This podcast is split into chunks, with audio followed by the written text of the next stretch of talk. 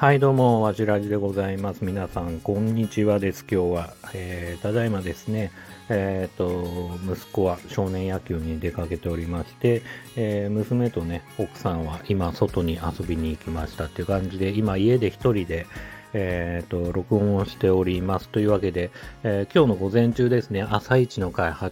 時45分の回で見てきました。えっ、ー、と、今週じゃねえや、えっ、と、この間のね、金曜日から、えっ、と、だから11月の3日？合ってますかね？えー、3日のね、祝日の日から始まった、えー、公開がね、開始された、えー、ゴジラマイナス1をね、見てきました。まあ結構話題かなって勝手には思ってるし、僕はね、結構ゴジラ、それなりにね、そこそこ好きなんで、あの、まあ、国民の半分が見てる、見るべき映画なのかなって勝手に思ってたんですけど、朝8時45分っていうね、朝早い回で見たせいか、お客さんの入りは、まあ、7割、8割って感じで、僕の隣の席も、その隣の席も、えっ、ー、と、空いてたんで、えっ、ー、と、通路沿いのね、席で見ること僕多いんですけど、あの、そういう意味だと結構ゆったりゆっくりね、しっかり、えー、集中してね、見ることもできたなっていう感じもあって、まあ、そう、どうなんですかね。まあ、ヒットしてるのか、ちょっとわからないですけど、まあ、それなりね、きっとまあ、公開回数っていうんですかね、まあ、上映館とか、回数も多いと思うんで、まあヒットはしてるのかなって感じもするし、ちょっとしたニュースを見ると、シン・ゴジラよりもいいスタートを切ってるみたいなね、えー、感じもね、あのニュースで見かけました。えー、っとですね、まあ映画としてはね、本当どうなのかな。もう本当に、うん、まあ悔しい、悔しいんですけど、僕はご、うん、まあ、ごじ泣きしましたね、ごじ泣き。ごじ泣きって言い方で、ちょっと嫌な言い方しますけど、まあそうですね、まあ正直言うと、まあ結構、こう熱い展開に、まあ涙というか結構そうですね、まあ目頭が熱くなったっていうんですかね、まあそういう感じはありましたね。うん。で、まあね、山崎監督ってって言ったら、まあいろいろね、代表作あると思うし、まあ三丁目の夕日とか、まあね、もろもろ、えっ、ー、とね、やらかした映画で言うとね、えっ、ー、と、ドラクエとかね、ユアストーリーとかね、あとまあ、ドラえもん、スタンドバイミードラえもんに関しては、ね、広告とかでもドラ泣きみたいなね、えー、ドラ泣きしませんかみたいなね、感じの広告がすごく僕嫌な印象を受けてて、まあ泣くか泣かないかの決断はこっちがするから、あなた、まあね、ドラマを提供する側は最高のね、ドラマを見せて見せてくれればそれでいいかなっていうふうに思うんですけど、まあいかにも泣かせように泣かせようとしてくると、ちょっとこっちも引いちゃうっていうかね、まあそういう印象もあって、まああれはあくまでも広告する側の、まあ電通なのか白道のく報道なんかちょっと僕はわかんないですけど、まあ、宣伝する側のね、まあ問題かもしんないけど、まあ実際ドラマの中も、泣かせようとしてきてたとは思うんですけど、まあちょっとね、まあ個人的にはちょっとあんまいい印象を持ってない監督だったんですけど、えっ、ー、と、そうですね、まあ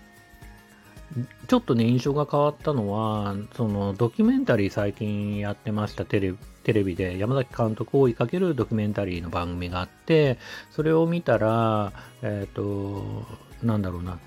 まあ、庵野監督のドキュメンタリーとは真逆で、庵野監督に関してはもう本当に自分が撮りたいが映像、もうそれにこだわりにこだわって、周りの人の意見も聞かずにというか、まあ意見は出させるんだけど答えがないみたいな感じだったり、結構孤立して、まあ人とのコミュニケーションは取らない感じで、まあ映画を制作進めてる印象があったんですけど、山崎監督については、周りのスタッフもまあ意見が言いやすい。とか、いろいろ、え、そういう、なんだろうな、場の雰囲気を作ったりとか、え、ー、と、実際にね、スタッフの意見を取り入れたりとか、もちろんこだわるところは、まあ、スタッフとも、こう、意見交換というか、ディスカッションしながら、あの、あでもね、こうでもねっ、つって、まあ、もうちょっとここは明るめにしようとか、いろいろやってるとこも映ってたんですけど、結構その、そうですね、庵野監督とはちょっとまた違うね、映画の作り方をしている人だなって思った反面、うんまあ、そういういい印象も受けつつも、まあ、そういう意味だと周りの意見を聞くっていう部分ではかなり商業的というか、まあ、あまり作家性が強い、えー、人というよりは、まあ、なんだろうな、周りの意見が、まあ、えー、まあね、どうしても周りの意見を聞くってことは丸まってまあ、アイデアとかがね、丸まってしまったり、あ尖った部分がなくなったりっていう、ちょっとね、悪い面もありつつ、まあ、より商業的に、まあ、成功の確率が上がるというか、みんなが好きなゴジラがしっかり見れるようになるんではないかなっていう印象もあって、まあ、そこにね、なんか乗っかって、まあ、自分がね、えーとまあ、感動したりとか、まあ、まんまと乗せられてる感がどうしても出てきちゃうというか、うん感じがするんで、正直、胸圧展開は結構多いんですよ。で、まあ、山崎監督の映画、そこまで見たことないですけど、あのまあ、王道の、うんまあ、泣きの演出といいますか、まあ、そういうところもいくつかあったし、えっ、ー、と、そうですね、まあ、こう、あの、ご都合主義というか、まあそういうところで、なんでここでこういうな、なんでみたいな、よく都合よく出てきたな、みたいな感じとか、いろいろあるけど、まあ映画なんでね、まあその辺はいいとして、逆に言うとまあ胸圧展開に、まあ実際ね、まあ熱い気持ちになったのは事実かなって感じで、えっ、ー、とね、僕も思ってますね。うん。あとはそうですね、うん、まあそこかな。だから、シン・ゴジラとね、どうしても比べられちゃうと思うし、僕正直シン・ゴジラ作った後ってもう、ゴジラの映画作る人めちゃくちゃしんどいんじゃないかなと思ってたんですよ。まあそれは、まあなんだろうな、当時はあの CG でよかったし、なんかね、まあ今更また着ぐるみは戻れないだろうし、またね、過去の VS シリーとか、もちろんそういうね、作品が好きな、えっ、ー、と、ファンの方もたくさんいると思うけど、そういう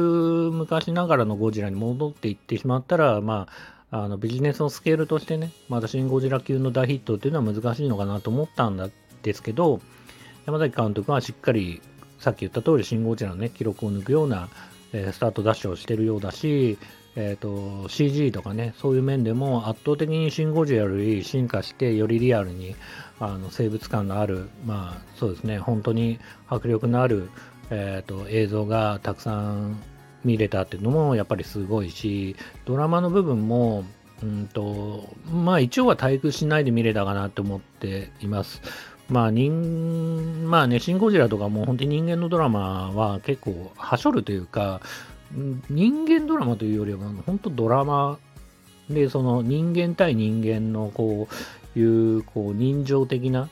心情的な部分っていうのはすごい少ないのかなと思ってるけど、今回についてはいろんな人のキャラクター性とか、人間の深みとか、人間のそのトラウマとか、まあそれに対する葛藤とか、そういう部分が非常にね、よく描かれていて、そういうのが嫌だっていう人ももしかしたらいるかもしれないし、まあそこはね、すごい比べ、またそのシン・ゴジラとは違う面白みのある映画ではないかなっていうふうには思うし、まあそこをどう受け入れるかっていう印象はあります。ただね、今日朝8時45分の回で見たせいか、正直見てる人年寄り多くて、僕以上に年上の多分50代ぐらいの男性1人とか、夫婦とか、まあそういう人が多くて、子供は2、3人いたけど、まあ、僕が見る限りですけどね、いて、ね、やっぱり夫婦の後ろ、とことこって映画終わった後、ちょっと聞いてると、やっぱり、その、それなりの老夫婦まではいかないけど、50代ぐらいの夫婦の話をあ奥さんが面白かったとか言いながら歩いてるの見て、まあなんか、なんだろうな、その人間パートのドラマパートっていうところはすごく成功してるのかなっていう印象はあったし、まあね、まあそういう人たちはそういうドラマ好きなんだろうなと思いつつ、うん、聞いてましたね。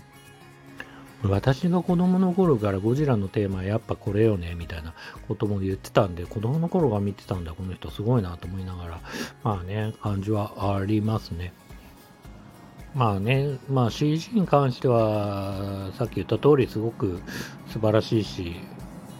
えー、まあね、最近で言うと、シン・ウルトラマンとか、いろいろあったと思うんですけど、あの辺の怪獣のクオリティに比べても、まあ、なんだろうな、やっぱり、そこにいる感とか、まあなんだろうな、現実にある感とか、まあそういうところはすごく良かったのかなって気はしています。ただ、なんかその辺もね、なんか賛否分かれるみたいで、やっぱり現実とそうじゃないってファンタジーのところは区別して表現すべきだっていう人たちもいるみたいで、ある一定のね、あのそうで。なんでまあ、どうなんですかね。僕はなんかまあ、リアルで良かったかなと思うところもありつつ、うん、あとはなんか、構図とかでやっぱ巨大感をどう表現するか部分はありますけどね。うん。ただ僕はシン・ゴジラのあの、なんだろう、車に、あたかも車に乗ってるかのように、ゴジラの下を走り抜けるようなシーンって分かりますかねあのシーン以上の、まあなんか、生物の巨大感を見たことはあんまなくて、それ、まあそれに比べたら無難にというか、まあ、あの、しっかりね、あの、怪獣の巨大感は描きつつも、あれ、まあ、どう、まあ、わかんないな。うん、まあ、好みですからね。まあ、結局ね。うん、まあ、映画としては僕はシン・ゴジラが好きだけど、まあ、迫力としては、やっぱり今回のゴジラマイナス1の方、まあ、方が、まあ、迫力もあって、迫力、うん、まあなんだろうな、リアルでかっこよかったって部分もありますね。ただ見て損はないだろうし、みんなレビュー評価で今のところ、あの、フィルマークで4.0とかついてるんですけど、まあ多分4.0っていうのはすっげえ最高、もう絶対的に大好き、これ尖ってても最高って感じではない人もいつつも、絶対的なその平均点の、例えば3.8とか、あのそういうところに対しても、まあ、優に超えて、あのー、来た点数だと思うんで、まあ、ゴジラに興味がある、ゴジラを見てみたい、ゴジラ今まで大好きでしたっていう人は十分合格点なんじゃないかなって気はしてます。ただ今こうやって話してる中も、正直他の人のレビューとか、あの、YouTube での感想とか、そういうのも何も聞いてない状態で見たんで、あのー、ね、他の人がどう評価してるのかはちょっといまいちわからないです。映画好きなね、映画好きな、映画通な人たちがどうな今日ね、正直見に行こうか迷ったんですけど、話を振り返ると。ただね、X っていうか、まあ Twitter ですよね。Twitter とかも開くのが嫌で、ネタバレとか平気であるだろうし、まあ、みんな感想とか言い合う感じがね、まあね、おすすめにどうしてもその自分の好みのツイートとかが出てきちゃうんで、まあこれなんかネタバレめっちゃ出てきちゃいそうだし、少なからず良かった悪かったも聞きたくなかったんで、まあこれ見に行くしかないなでもちょっとモヤモヤしてる部分があったんで、ちょっと見てきたって感じはありますね。はい。えー、てな感じですかね。はい。というわけで、えっ、ー、と、ひとまずね、今日見てきて、えー、まだ数時間しか経ってないですが、えっ、ー、と、映画ね、えー、ゴジラマイナス1をね、え見た感想を、えお話しさせてもらいました。えそれではまた、バイバーイ。